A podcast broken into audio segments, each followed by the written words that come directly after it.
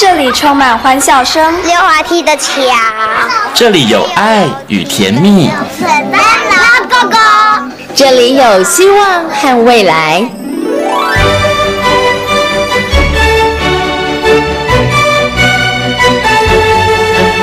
遇见幸福幼儿园，遇见幸福幼遇见幸福幼遇见幸福幼儿园。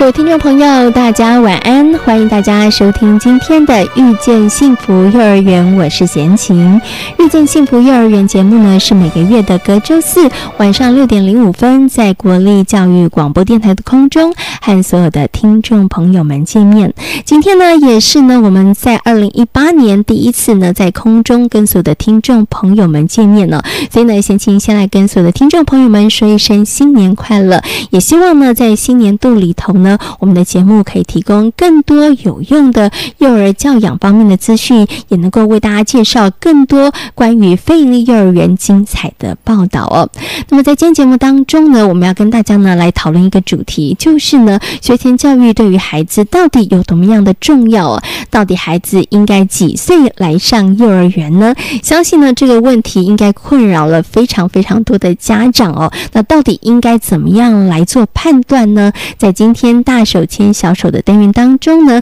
就为大家邀请到了国立台北健康护理大学婴幼儿保育学系的欧姿秀主任呢，来到空中哦，跟所有听众朋友进行精彩的分享。那么在节目的后半段呢，我们要为大家来介绍的是位在新竹的建华非营利幼儿园，体能训练、阅读力以及呢解决问题的能力是目前呢建华非营利幼儿园侧重的教学目标哦。那他们如何从课程当中落实呢？待会儿陈维林园长呢也将会有精彩的分享。那么在节目的最后呢，我们要进行的单元是学习 online，这也是呢我们在新年度呢新计划的一个单元哦。透过这个单元呢，想要跟所有的听众朋友来分享，在非营利幼儿园的园所当中所进行的一些非常精彩的课程教案哦。那么今天呢，要来分享的是台东的小金鱼非营利幼儿园的李月清园长，要来跟大家谈谈他们在园内呢如何来进行方案教学，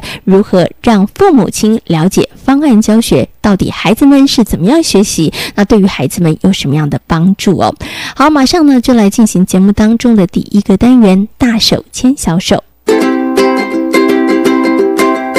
大手牵小手。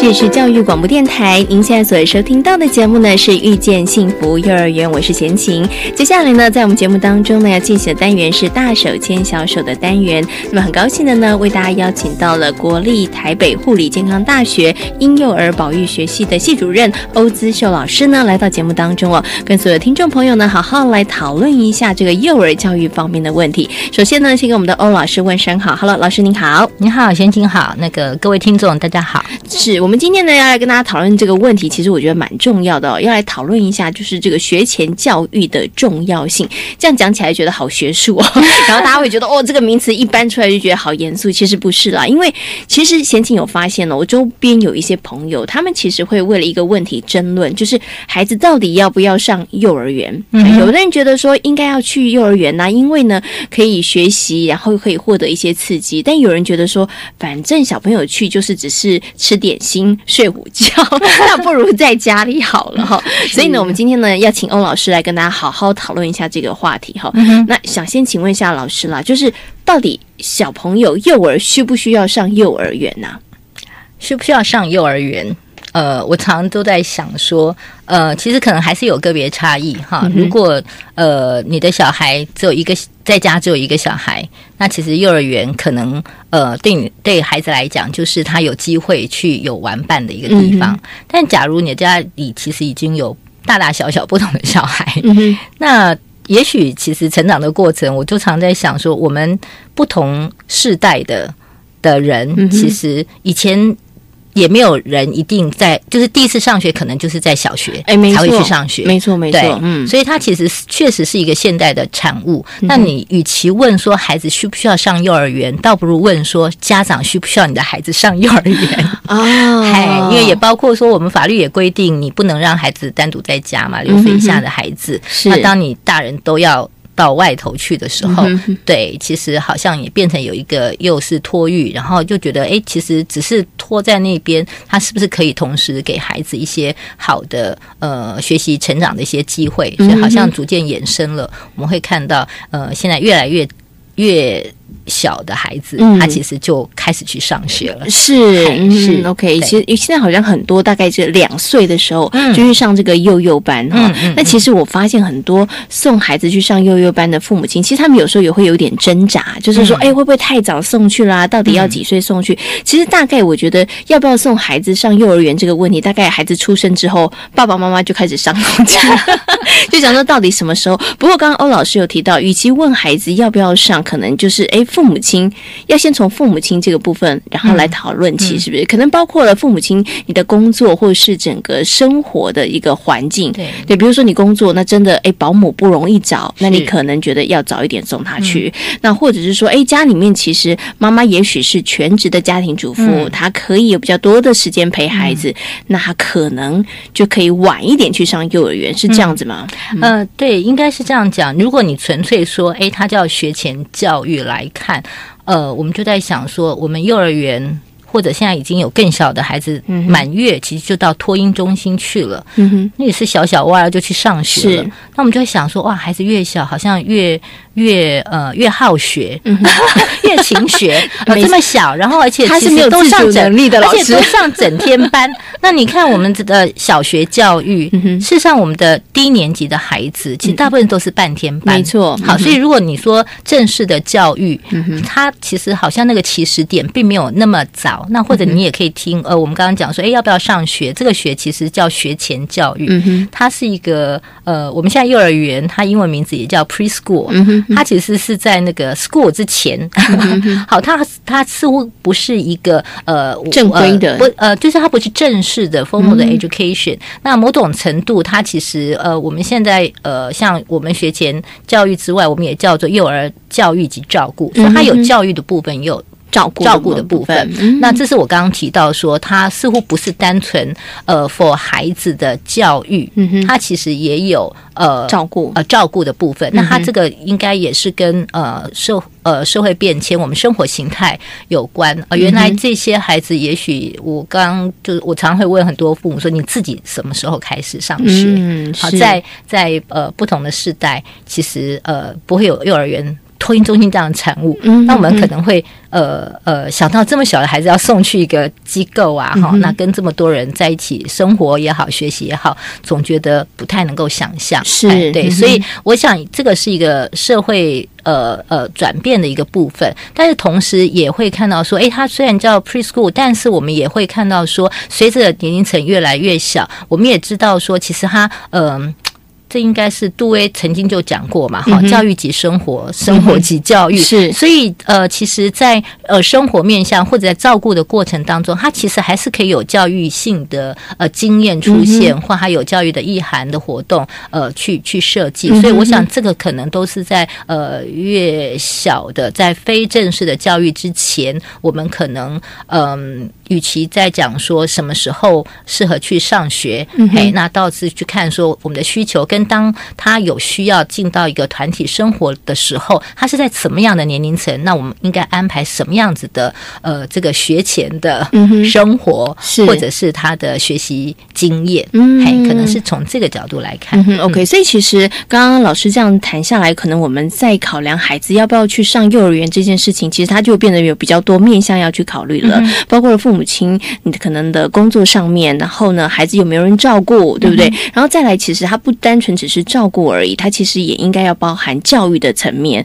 对。所以，如果孩子可能在家里，哎，妈妈在家里，或者是阿公阿妈在家里，但是孩子如果整天在家里面都无所事事的话，那可能你就要把他呃考虑，可能到幼儿园去，他可以有一些刺激，或是有一些学习，会是比较好的了。嗯，对，或者是说，我想，呃，他到幼儿园，如果我们们呃呃。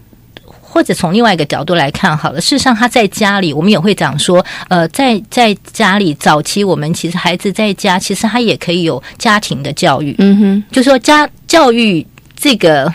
范围，它其实也可以很广义的，好，就是说你其实是在他这个成长的过程当中，哎，其实让他呃，其实呃，逐渐的配合他的发展，然后给他一个学习成长的一个经验跟机会的话，他其实呃，真的生活当。当中也有教育的可能性，那同时在家庭也是可以的，对，所以他是不是要到呃，所以我们也会在讲说，其实呃，家长啊，也许也是孩子第一个老师，是。好，就是说你怎么样去定义教育呃跟教师这件事情哈，那尤其我们现在在在谈说，哎，其实我们现在对于学习，他可能不是呃必须一个谁来呃教教你，他可能还有。自主学习的这个部分。是，那自主学习其实那是天性，我们就会看，因为越小的孩子，他的天性当中那个主动学习，呃的部分，你看他孩子从躺在那边，呃，只能看着天花板，他只要他可以翻身，他就想改变一个角度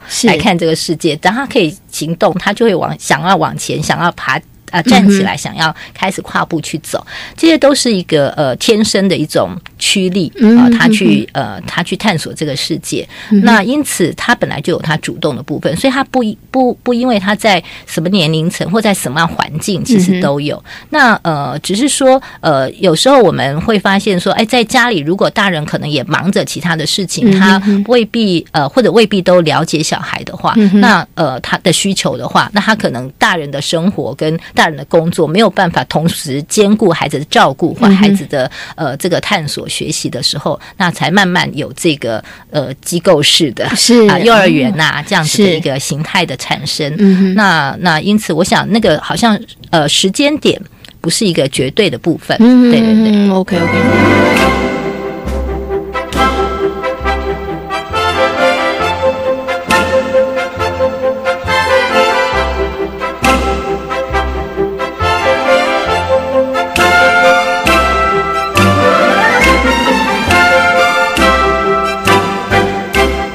老师刚刚提到这个，我有一点好奇，就是我知道有的父母亲他其实非常有心哦，他就觉得说，那我就是真的去学习好多的专业的部分，然后去看好多的书，然后呢告诉我们这个生活即是教育，所 以我带孩子从事很多的活动，很多的体验。如果在父母亲可以做这样子的努力，或者是陪伴孩子成长的过程的话，是不是孩子其实他就没有那么呃强烈的需求，就是我一定要上幼儿园，还是说其实他还是需要？跟其他人互动，他还是需要学习一些团体的规范，所以他还是进去幼儿园会是比较好的呢。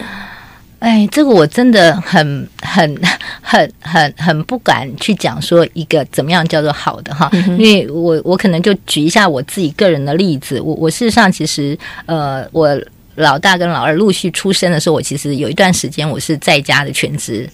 妈妈，妈妈，嗯，那照说我自己学幼教的，我又可以自己带小孩，那不是就不用上学了吗？是，但是我的老大其实，在呃他三岁的时候，我们就先让他去上了半天班，嗯，那时候我还在家带老二。那为什么会这样子呢？其实我们发现，我们的老二呢，这个他只要眼睛一张开，他哥哥是他的偶像，这样。那我也发现说，其实因为他们只差一岁，那在很多部分，其实我有时候我呃，就是说我能够同时去给不同年龄层的这个部分的照顾。然后呃，我也发现那个老二他其实呃跟老大不太一样的是，他他一出生其实他就是被分享的，因为他出生的时候哥哥。哥哥先长他一岁了嘛？对，那我觉得他在某些时候，我当时我们就决定说，哎，可能哥哥先去半天，那我们有一段时间，其实让他可以单独跟我在一起，对，然后我们有比较呃更亲密的，对对对，然后呃可能可以单独，那他也不用很赶，因为他什么东西都想学哥哥，是啊，但是哥哥已经能跳，他就不能跳啊，他就会站在那个小椅子，一直说他也要跳，跳。了，但是他就没办法，他能力。上没办法跳，当时我们觉得他其实常常在又想学哥哥，又又做不做不到，因为年龄层就是差一岁，是。他其实还蛮挫败的。所以我们当时觉得说，哎，就是对我，我举这个例子是说，呃，我也有空照顾他，嗯但是我们当时是在这样一个一个考量之下，就觉得说，哎，其实哥哥先去去去幼儿园去幼儿园，对，嗯那给。弟弟一个部分，所以呃，我我想其实可能我们学幼教人，我们会常觉得说，呃，一个当然是父母的需要，那另外一个其实也看孩子的需要。那孩子的部分确实，嗯，刚刚您讲的就是说团体生活可能是一个呃，尤其呃呃，可能到呃三四岁的孩子，他们会还蛮需要伴的，对所以你们会看到现在有一些学伴出现，没错，嘿，这个可能也是孩子上机构的一个一个原因啦。是。对，所以我我我还是觉得说，他可能看孩子的这个需求的部分，也是一个重要的考量。这样，OK，嗯所以你家的小孩到底要不要去上幼儿园？他到底几岁该上幼儿园？其实他应该。简单来说，正确来说，他其实没有标准答案。对对，应该每一个孩子的状况其实都不一样。对像刚刚欧老师举了自己的例子，你就发现，哎，其实也有时间，其实也可以给孩子很多的刺激。嗯但是他可能两个孩子在家里头，他其实会形成一个哎有一点点的这个状况，所以老嗯师选择的是哎先把老大送去这个幼儿园。所以其实说，所以每一个孩子他们的应该的状况都不一样，所以父母亲必须你要很精准的去观察你的孩子他需不需要，然后去上这个幼儿园但是前提，我想，呃，我还是想补充一下说，它确实，我们现在因为幼教的发展，其实也慢慢能够回归到说，并不是就像我刚刚讲，它不是传统的我们想象的教。教呃，就是呃教学教室的那个样子，它其实有比较多专业的幼教，它其实比较多能够从孩子的需求角度去规划他的环境也好，安排他的课程也好。因此，呃，几岁上学好像变得不是呃不是我们说要等孩子够大了，嗯，呃，是他能够去适应团体生活。那不然，你看。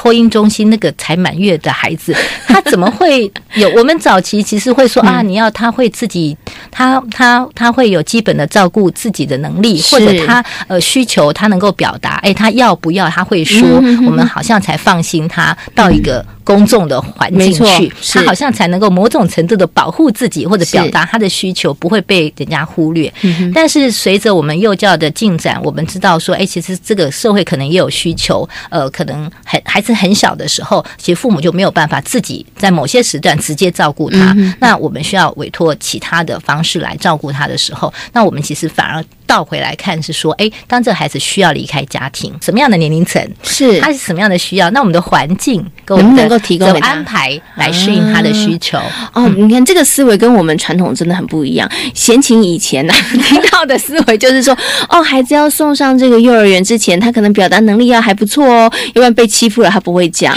然后再来他一定要担心。对他一定要能够自己上厕所哦哈，要不然这样子的话会很麻烦哈。可是刚刚老师提供大家另外一个去思考的角度，就是你可能不是先看孩子这个部分上他是不是有一些能力，而是孩子他需不需要了，嗯对不对？他可能需要有一些团体的刺激啦，或是一些其他部分刺激，那你就去选择一个适合他的一个幼儿园，对不对？一个孩子需不需要？另外一个是你。你有没有你你你有没有办法自己照顾他？呃，你要让孩子提早离开家庭的时候，嗯对，可能那就是一个你需要帮他安排另外一个呃环境的地的时候，是对。嗯那但是就是倒回来看是说，那所以你当他需要离开家的时候，你如何找到他当时适合他嗯的一个环环境，帮孩子找一个适合他的一个环境、嗯是很重要的哈。就是嗯哎，不是他要具备了能力去适应这个环境，哎对不对？应该是说，哎，这个环境能够提供他所需要的，同时能够把他照顾得很好，是很好。是可是这我又想到了一个问题，想请问一下欧老师。那如果说，比如说父母亲他可能因为真的工作关系，我两岁就要送孩子去了，那我也觉得孩子可能在那边也适应的 OK，对不对？他去了，但是两岁一直上到小学，然 后他要上四年哦，小小班、小班、中班、大班，这又是我听到另外一种说法了，就是变老油条之类的是吧？对，对他就会上太久了。对，很多父母亲就说：“哎，不要这样子，小孩子会变老油条，然后小孩子会就是感觉会变得比较世故，比较不好一点哈。可是如果在他两岁的时候，我真的有看到他有这样的需求，哦我们也有，我们也需要做这样子的一个安排的时候，但是听到老油条的说法，可能会让我却步了哈。所以这样说，老师，我应该怎么样来处理会是比较好呢？就我我觉得，其实我们又叫人常会说适龄适性啊，哈，就是说你要合乎他的年龄层。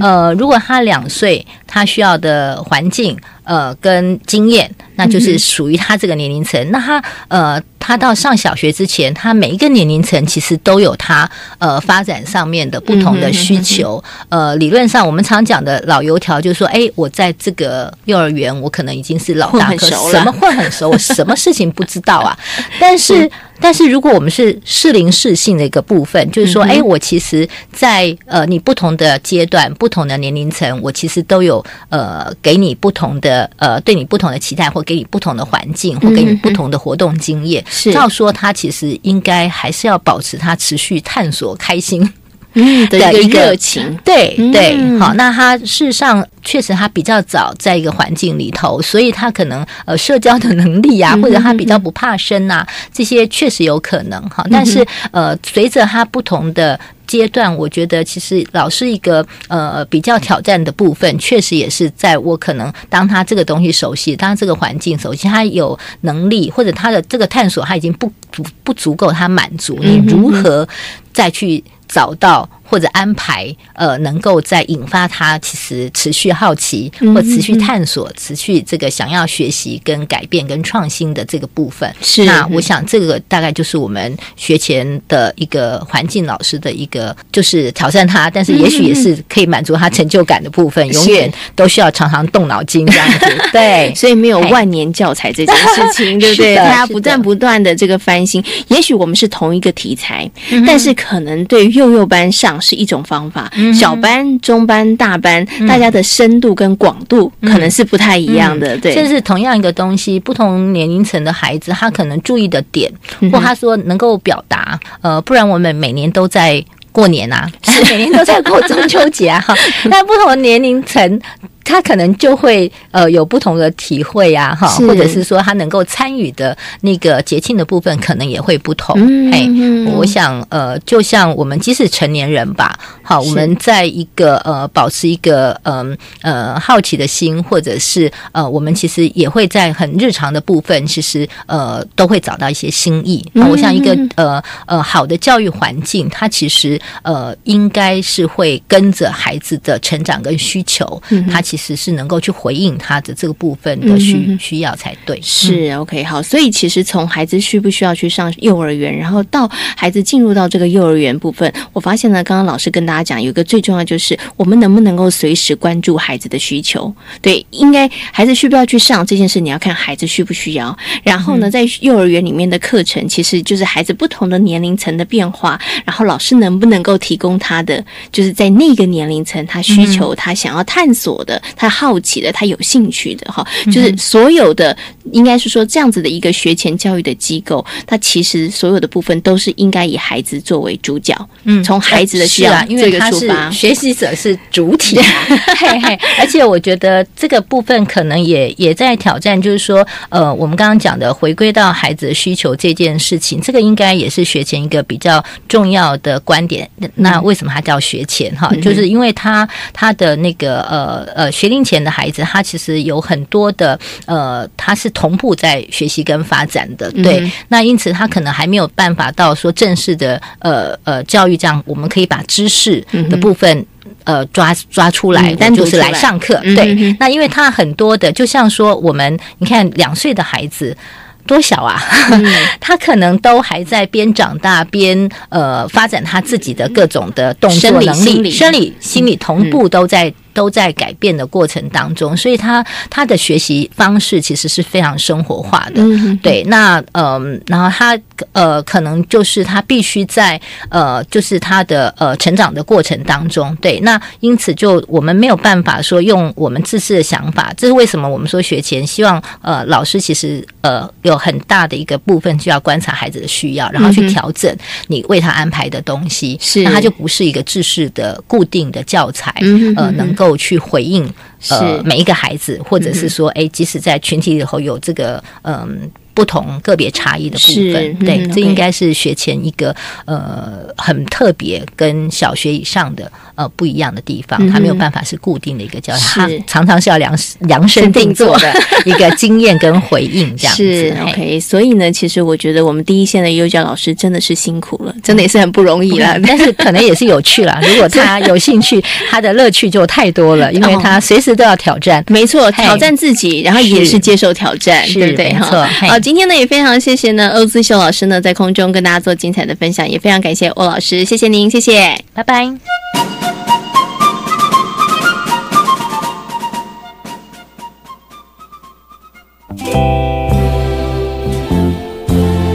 大家好，我是为台湾二教基金会的创办人刘安婷。我们相信养育一个孩子需要一个村落的力量，也邀请每一位有心的您们加入这一个村落，也欢迎大家收听国立教育广播电台。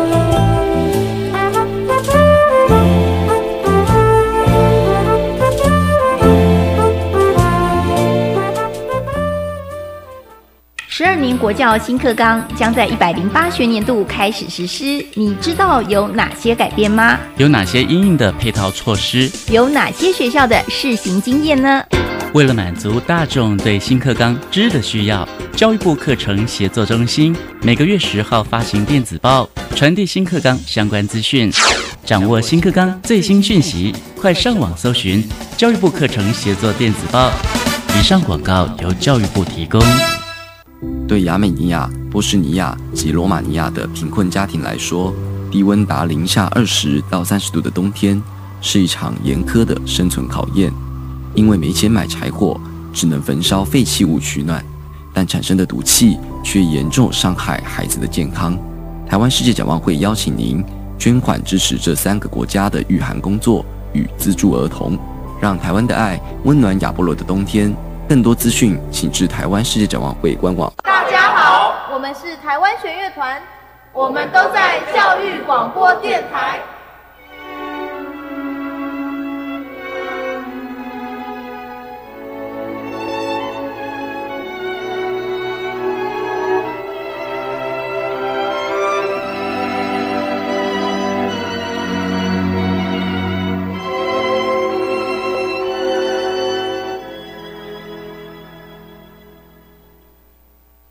里是国立教育广播电台，您现在所收听到的节目呢是《遇见幸福幼儿园》，我是贤琴。《遇见幸福幼儿园》节目呢是在每个月各周四的晚上六点零五分，在国立教育广播电台的空中和所有的听众朋友们见面。接下来呢，在我们节目当中呢，要进行的单元是幸福幼儿园。今天的幸福幼儿园要为大家来介绍的是建华非营利幼儿园。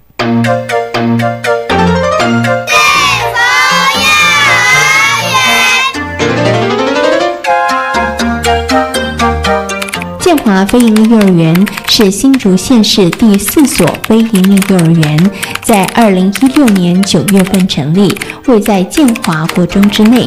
目前班级人数一百二十人，总共有混龄班级四班。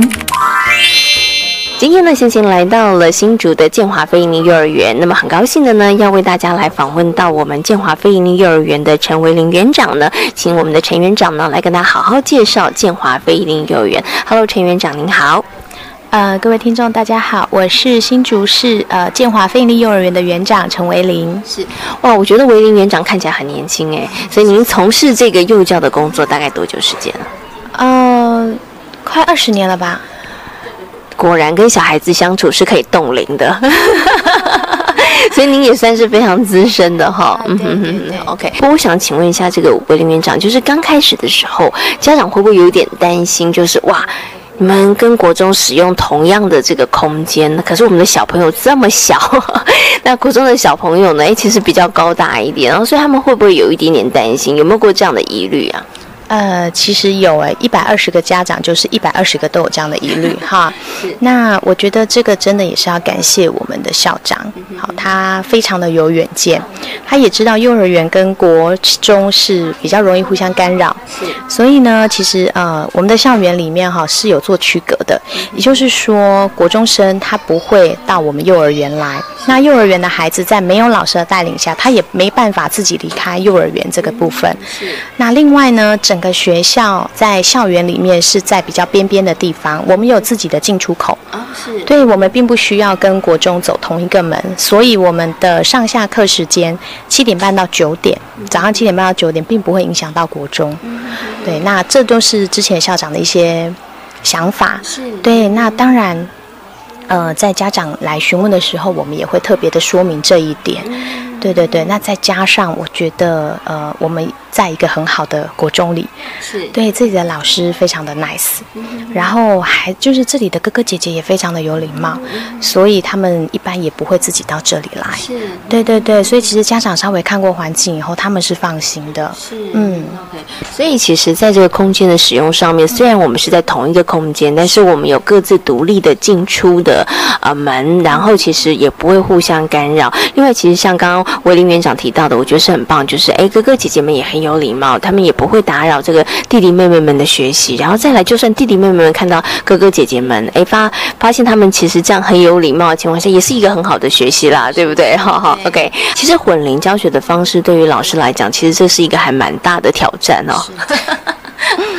尤其呢，这个非营利幼儿园头里头呢，其实我们是采用这个新课纲，所以其实是没有什么教材的部本的，所以老师们其实真的就要用一些巧思，然后设计不同的这个教案了。所以我想接下来就要请这个威林园长跟大家来谈谈了。所以我们在教学上面，我们目前有没有比较侧重哪一些方面跟方向，好不好？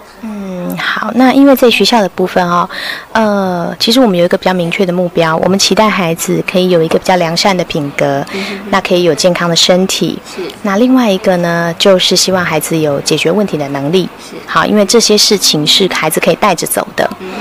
那呃，良善的品格这个部分，我想当然就是身教喽。好，那其他的部分呢，好像动手做的部分就会落实在呃孩子们的生活里面。孩子有很多。事情我们会期待家长放手让孩子自己做，是好，比如说到了教室，我们会期待孩子。要先进门五件事做好，自己放书包，自己拿联络簿啊。需要吃药的话，自己要拿出来告诉老师，然后放在该放的位置。下午的话呢，也要依序的把自己的东西收拾好。是。那我们也鼓励家长，就是不要再帮孩子背书包了。嗯。对，你可以牵着孩子下楼，然后让他自己背书包，让他自己拿东西，也不要再帮他穿鞋子了。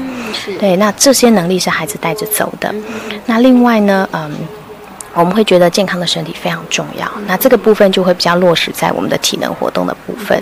那建华比较特别，我们只有一片草地跟一个大沙坑，是。好，所以老师就要想办法带孩子去做一些活动，是。好，那。在呃比较空旷的状况下，我们就必须要去运用一些些体能器材，比如说水谷式的教具啊，我们要用它来大概一些攀爬的东西，或者是平衡的游戏。对，所以孩子们呢，呃，大概每天早上至少都有三十分钟的时间是在外面的。那我所谓的至少就是。因为其实课表上规定嘛，至少三十分钟，但他们通常都可能会待到一个小时。是，呃，那有时候呢会在前面做一些环视体能，有时候就会带到那个国中的操场去跑步。是，哎，所以一定都会要流汗，要换衣服。是，对。那另外呢，在课程的部分哈，呃，因为建华目前才一年嘛，那所以大概可以跟大家分享的是，我们还蛮推阅读这一块。好，那因为呃。现在的孩子其实动得太多，然后声光刺激太多，是反而是比较不能够静下来做一些比较静态的活动。那我们觉得阅读是一个非常好的开始。好，所以在上学期的部分，当然我们就是会第一个，我们就先开始采购一些书籍。在环境的规划上，好，我们就会在川廊的部分呢安排一个呃好书分享区。好，那每一周我们就会固定。就是更新可能五本到六本新的绘本，好，那家长带着孩子经过穿廊的时候，其实我们是常常看到他们就是坐下来，然后就开始念故事。是好，那每天念一本，每天念一本，有的孩子可能一天就会念念到六点。是啊，对，念到我们就是学校要关门了，还舍不得走。对，好，那这是一个就是在环境上的暗示。好，那再来呢？呃，我们也有推一个图书借阅的活动。好，孩子们每一周都可以从学校里面借一本自己喜欢的故事书回家。是。那借回家之后呢，一个就是亲子共读。那我们会鼓励孩子，就是阅读完这本书之后，你可以想一想。这里面有哪一个情节，或者是哪一个画面是你最喜欢的？你可以试试看用图画的方式记录在他的借阅本上。好，那每一个礼拜就是一次是这样子。那另外呢，因为上学期的主题我们也就是刻意的搭跟阅读相关，所以有孩子就会讨论到作者。嗯，是。好，那作者的部分，呃，所以我们后来就延伸了一个活动，就是邀请作者到学校来。好，那呃。那一次的活动，我觉得还蛮成功的。对，就是孩子他们对于书有很多的疑问，所以也都透过了作者，就是面对面的分享，让他们就得到一些解答这样子。那目前呢，呃，虽然我们这学期就是并没有把阅读当做一个主题，就是一个课程的主轴，但是这样子的活动还是一直在进行，包括嗯借阅活动啊，好书分享的活动啊，那。唯一一个有延续下来的就是图书作者的介绍部分。目前就是有规划，每一个学期我们至少都会针对一个作者做介绍。是呀。对对对，那我们会呃，就是针对这个作者采购他相关的绘本。对对对，有系统去介绍这个作者。那在呃川廊的布置上，我们也会为他布置一个作者的介绍墙。是。对对，让呃就是家长跟孩子上下学经过的时候，他们也是可以停下来一起分享上面的内容。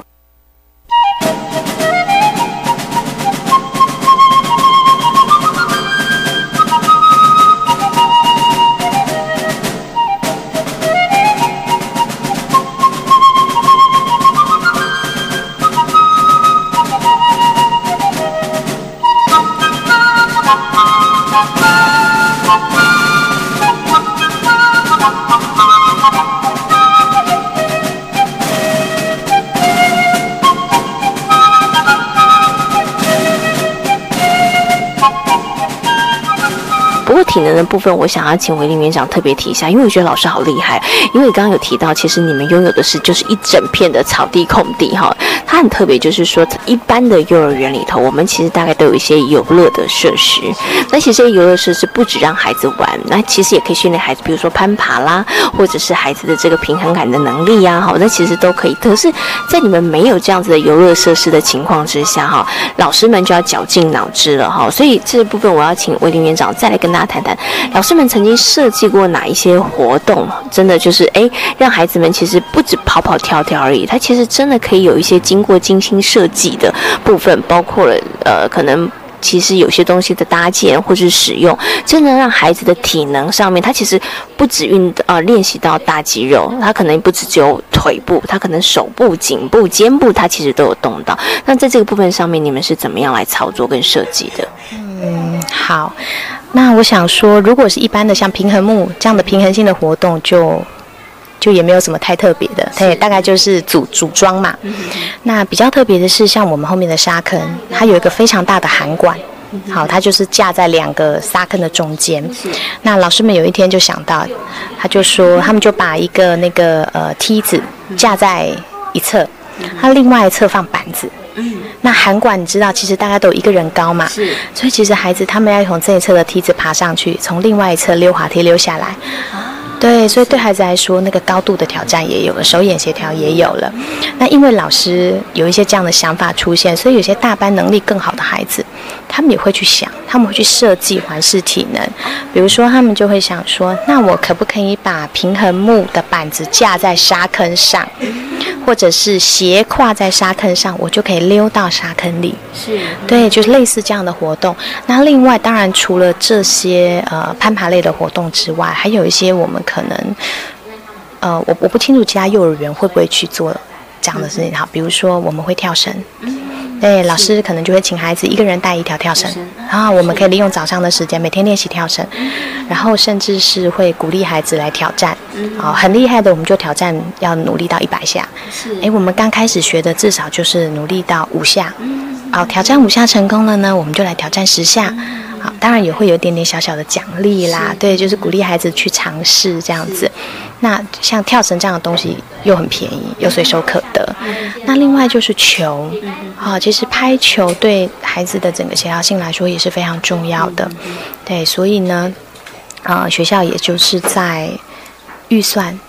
呃的那个允许一下，对对对对对，那我们就是慢慢的去添购这些，它可能不是大型的，就是不是只是纯粹玩的东西，对对对，就是让孩子真的可以练习。所以早上的时间我们会做体能，下午的时间其实也会，嗯，下午大概三点半到四点之间，就是孩子吃完点心等待回家的时候，对他们也会做一些些这样的活动，是，嗯，那真的需要大空间。我们也会带去看国中哥哥姐姐上体育课，哎，然后他们就会觉得哇，那个那个大队接力也好好玩呢，嗯，所以我们的那个中小班就很可爱，他们也要去跑大队接力，对，就去跑那个大操场，对对对对，那对孩子来说也很有趣。那除了班级的活动，有时候也会有班级的活动，啊，比如说我这是大班。中班的哥哥姐姐跟那个小班跟中班混龄班的弟弟妹妹，是，我们可以一起跑那个，比如说呃百米的赛跑，对对对，那老师当然也会刻意配一下，嘿，也不要让那个弟弟妹妹总是跑输，是，对对对，所以其实就是会有一些是这样的活动啦，所以孩子们在外面的时间其实是还蛮长，嗯，再加上因为呃我们也发现现在的孩子都很多。可能有过动的，就是太太燥了，太动了。对对，那呃早上精力发泄一下。对对对，早上三十分钟到一个小时的那个运动时间，你让他好好的发泄之后，他回到教室，他比较可以静下来做一些静态的活动。呃，所以。我觉得这个效果是还蛮好的，嗯，对。不过刚刚有提到家长哈，那我们其实园长在前面有提到了建华飞鹰的幼儿园，其实只要涉及在新竹市的小朋友，他们其实都可以进入到建华飞鹰的幼儿园，所以家长来自四面八方，对不对哈？所以怎么样凝聚那个家长？像您刚刚讲，哎，在放学的时候，真的有家长他可能早一点来，就带了一本书进到这个班级去说故事给小朋友听。我觉得这是很棒的。我不知道这是不是家长自发性的哈？还是园园所有特别的建议，就是怎么样让家长其实真的可以四面八方的家长，但是大家都可以呃为孩子的这个教育，然后跟呃幼儿园里面所办的活动，那都可以让家长他们能够想要参与，然后可以凝凝聚大家彼此的这个情感。在这个部分上面，我们有没有些一些特别的做法？嗯，我想在家长这个部分哈，其实。在原所的目标里头啦，当然他可能有一些呃预设，比如说我要成立家长会，我要成立义工，但是在第一年我发现这太困难了，因为一百二十个家长我们通通都不熟悉，那再加上建华是新学校，我们还没有。打出自己的口碑，对我觉得家长就是半信半疑的把孩子交到我们手上，所以呢，呃，我们就想着说，那我们就从班级开始。好，那在班级这个部分，我们就会规划，刚刚有说叫家长日的活动。那家长的活动呢，起初就会有老师，他们会发一个调查表，针对他们班这学期想要有哪一些类型的活动，希望家长支援。好，那。呃，家长就会依据自己的呃时间呐，对时间、兴趣，呃，对专业也有，因为我们曾经有家长进来介绍自己的工作，他在台铁工作，啊，所以那就在这样的状况下，那老师他们手上就会会诊一份资料。那经过一年，就是家长陆陆续续进来，因为家长一开始会很担心说，老师我不知道我进来要做什么，哎，现在老师会说，那你就来讲个故事啊，哎，我们那个过年过节来讲个过年的故事嘛。不然也可以来陪我们一起搓个汤圆呐，一起煮个火锅啊，我们可以一起做很多事。如果你真的不行，老师就跟你讨论。好，那渐渐的，我觉得家长就是对于参与学校活动这件事情就不会这么的担心。我觉得家长不是不要，他不知道要来做什么。是。那如果你可以给他一些建议，明确告诉他，那甚至给他一些肯定，那我觉得家长是非常乐意的，因为我们有家长是特别请假。来参加学校的活动，嗯，然后而且他们会绞尽脑汁的去设计一些些，像呃前一阵子圣诞节，家长就是还自己做造型，爸爸妈妈一起来，是。对，又讲故事又玩游戏的，那孩子也很开心。对，然后那未来我们会期待，就是说在家长这个部分，其实大家都已经有些共识了。那对于学校的一些方式、方向也都比较认同，所以未来我们就是可能会组成一个就是全员的义工家长团。是。对，那除了呃期待就是给予班上一些协助之外，可能针对学校的公共事务，对，共同一起就是有一些付出。对对对，因为其实学校人力很有限，我们就是十四个教职员工，再扣掉八个老师，其实真的剩下的不多了。对对对。其实这个时候真的就需要大家的力量了哈。不过刚刚园长在提，大家也知道，哎，我们其实是循序渐进了，因为这个呃建华菲尼幼儿园成立到现在时间，这还是很年轻，才一年多，所以我们就缓步的来进行，先凝聚大家的那个向心力哈，然后让大家哎对于我们的教学方式，对于这个环境都认同之后，好，我们再来逐步做更多的事情。那刚刚其实园长有提到，包括这个家长部分未来的计划。那对于建华菲尼幼儿园呢，走了一年多的时间，觉得我们接下来可以再朝什么样的方向继续努力，或者是在你们的规划当中要继续来执行的？嗯，如果是在课程的部分啦，哈，因为呃，刚刚您也说了嘛，就是现在就是要讲新课纲，嗯嗯，对，其实我们一直有在努力，好，就是在课纲的这一块，在主题的这一块，在学习区的这一块，其实我们会期待把它结合得更好，对，因为其实我们跟工友一样，就是。呃，三十个孩子，两位老师，是那很多事情我们都要去思考那个人力的部分，我们要怎么样去分配，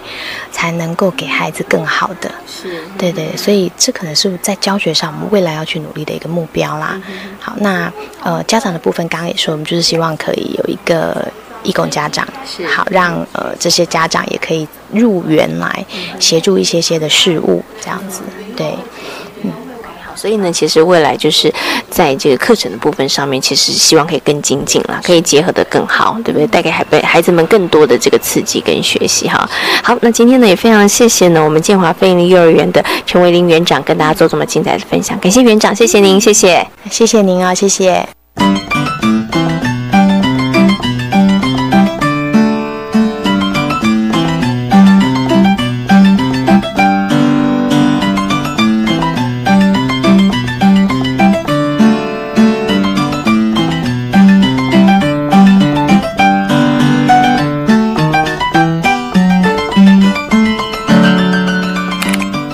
投身幼教老师工作三年的黄信慈老师强调，孩子们做中学的重要。虽然在教育现场和理念不同的家长沟通是一件辛苦的事，但是为了孩子们的成长和学习，即使辛苦，黄信慈老师还是会继续努力。可以跟大家谈谈吗？你觉得跟小孩子相处，让你觉得最开心的，然后为什么会在这份工作上面，然后愿意一直投入的原因是什么？最开心的部分应该是他们很单纯，嗯对，然后其实每天都有一些很有趣的事情，虽然说有时候会觉得他们很调皮，可是他们就是其实想法都蛮单纯的，就是比起跟大人相处啦，对我就觉得跟小孩相处就是比较单纯愉快，嗯，是 OK 好。那请问一下信慈老师，你自己啊，在这个教学上面有没有一些呃你自己想要带给孩子们的，或者是说你的教学理念，呃，特别是什么可以跟大家来分享一下吗？教学理念的话，我自己倾向于比较是希望他们在实作中学习，嗯，然后嗯，就是对待孩子，我会希望期许自己是可以保持一致的态度。所以信慈老师是一个有原则的老师，然后呢，其实就是态度是一致的老师。其实我觉得在教学现场，老师的那个情绪态度一致性其实非常重要哈。嗯，因为有时候如果就是对待小孩不一，或是自己的情绪波动太大，我觉得也是会影响到整个班级。就是小朋友其实都会感受得到。好，刚刚信子老师有讲，你有一个另外一个这个教学上面你很侧重或是很着重的地方，就是希望孩子们他们可以从实做的过程当中去做一些学习哈。不过在呃带领孩子们实做的过程里头，其实我常都觉得老师要做一件事是很不容易的事情，就是老师常都要能够耐得住性子哈，就是要在旁边看，然后都不出手哈。这是不是真的就这个是需要磨练的。嗯，对，因为一开始其实，在之前一开始当老师的时候，会觉得，哎，他们可以这样做吗？就是会很想要帮助他们，就尤其是小孩会一直说不会啊，或者是闹情绪的时候。可是其实久了之后，会发现说，嗯，给他们做，但是老师会协助，就并不是都只看。是，对对对，然后就是只是协助，可能从。成一半，然后再慢慢减少到三十趴，再让他们都自己做，然后就是慢慢自己去放手吧。是，对啊，对啊。那请问一下，杏子老师担任幼教老师三年了，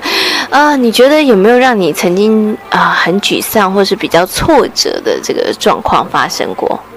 大部分都可能是在亲子沟通的部分吧。对，因为小朋友就是。目前这个阶段就是来学校跟家里的是主要生活嘛。那如果说遇到那种嗯理念比较有点不合的家庭，然后但是经过沟通之后都可能没有什么效果的时候，我会觉得比较无力感。对。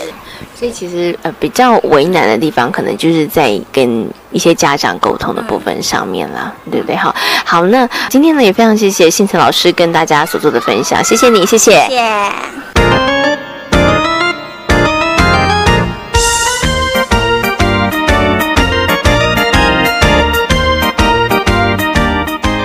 是教育广播电台，您现在所收听到的节目呢是《遇见幸福幼儿园》，我是贤琴。目前呢，在很多的幼儿园内呢，会执行不同的教案学习方式。那如何让家长们了解孩子的学习状况是非常重要的。那位在台东的小金鱼飞利幼儿园，那么执行的是方案教学的方式。那么在今天学习 online 的单元当中，李月清园长呢将会告诉我们，他们如何在园内。执行方案教学，同时是如何经由小朋友的表现，让家长知道课程行进的方式。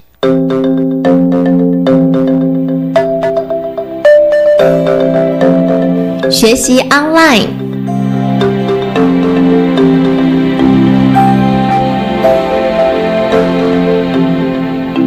教学，他在课程的高峰期，他可能他就是把整个课程在结束之后呢，孩子们他会有一些呃他的小组或者是他的这这个主题的一些呈现。那我们就是会跟孩子们来做讨论，你要怎么样来跟爸爸妈妈分享你的学习？那每一个班级会用不同的方式。好，那比方说像我们这一次，因为孩子们的成果可能有一些。呃，成果是在户外嘛？那所以我们就孩子们讨论之后，就是他们会分工。有一些小朋友，他可能把他们在户外所做的这些呃油具啦、装置艺术啦，他的作品他是怎么形成的？他就是一个最佳解说员，他可以带着爸爸妈妈做解说。然后另外有有一群小朋友，他可能跟老师一起讨论怎么样来制作这个。呃，PowerPoint，然后这个 PowerPoint 的照片要怎么放？老师是一个技术的执行者，可是观点跟呃怎么放的点子是孩子。好，所以这种呃师生之间共同的来制作这样的一个简报，那等爸爸妈妈呃可能在户外解说完之后，他进到教室。小朋友就会去解说这个 PowerPoint 的内容，他们的呃这个整个方案的缘缘起是怎么来的，然后制作过程里面有什么有趣的事情，有点就是看着照片说故事。那从这个过程里面，爸爸妈妈就会看到哦，原来孩子不是只是在游戏而已，他的学习是有根据的。然后那个过程里面每一个阶段，他怎么样去发现问题，他怎么样去收集资料，他怎么样去解决问题，都是轻轻。清楚楚的呈现，而且最重要的是，这些说明的人不是老师，是孩子自己。所以这个能力是真正是被看见的。是，当然你必须要一起组织，然后要讨论。好，比方说，呃，小朋友说我这一张要放这些照片，那老师一定会问为什么，对不对？好，那他一定会说，因为我们在里面做了什么事情。好，所以这个。孩子讲，老师就帮他记录嘛。所以记录完之后，他们会在协商说：那如果这张这这一张简报，这个画面，你会怎么样去告诉别人你学到什么？这是一个最好的学习啦。那这种学习，它就不是自式的演练了，因为它只是在说明我要怎么做。所以我觉得这种历程，嗯，对于孩子未来他都是一个带着走的能力。所以他即便是他再大一点，他上了小学，上了国中，他也更清楚知道，就是说我怎么样能够把我所想的、我所做的。然后跟别人分享，是，所以我想这个历程就是我们是用这样来引导啦，嗨，对。在今天遇见幸福幼儿园的节目当中，为大家邀请到了国立台北健康护理大学婴幼儿保育学系的欧姿秀主任，跟大家谈到了学前教育对于孩子的重要性，也为大家介绍了位在新竹的建华非营利幼儿园。感谢大家今天的收听，祝福大家有一个平安愉快的夜晚。我们下回同一时间空中再会，拜拜。